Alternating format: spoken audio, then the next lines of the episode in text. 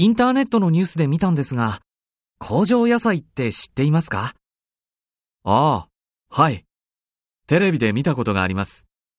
工場の中で水と電気を使って育てた野菜のことでしょ？ええ。天気と関係ないから一年中野菜が育てられるんですよね。それに土を使わないから野菜が虫に食べられたり病気になったりしないと聞きました。ええ。薬を使わないで野菜を育てるんですよね。いいですよね。安全な野菜が一年中いつでも同じ値段で買うことができますね。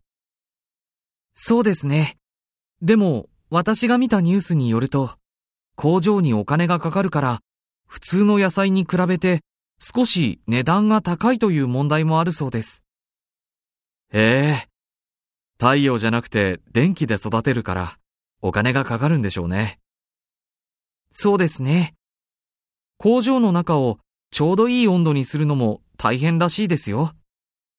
ああ。でも、安全だし、洗わなくても食べられるから、お弁当を作る工場では、この野菜が便利でいいと言われているそうです。